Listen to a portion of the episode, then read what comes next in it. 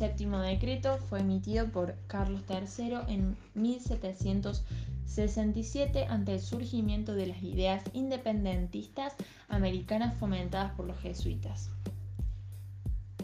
Se puede ver el ideal español buscando garantizar su dominio en las colonias, expulsando a la Iglesia para que no apoye a los ideales independentistas,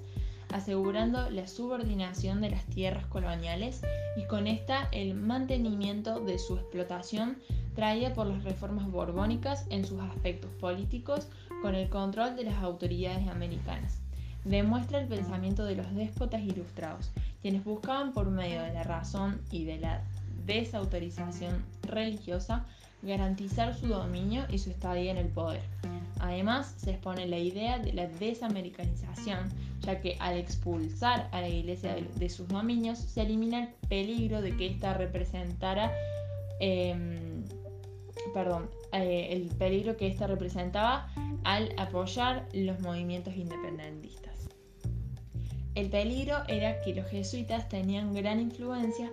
en la población, haciendo que cualquier idea revolucionaria sea fácilmente apoyada y llevada a cabo, quitándole poder a la corona española.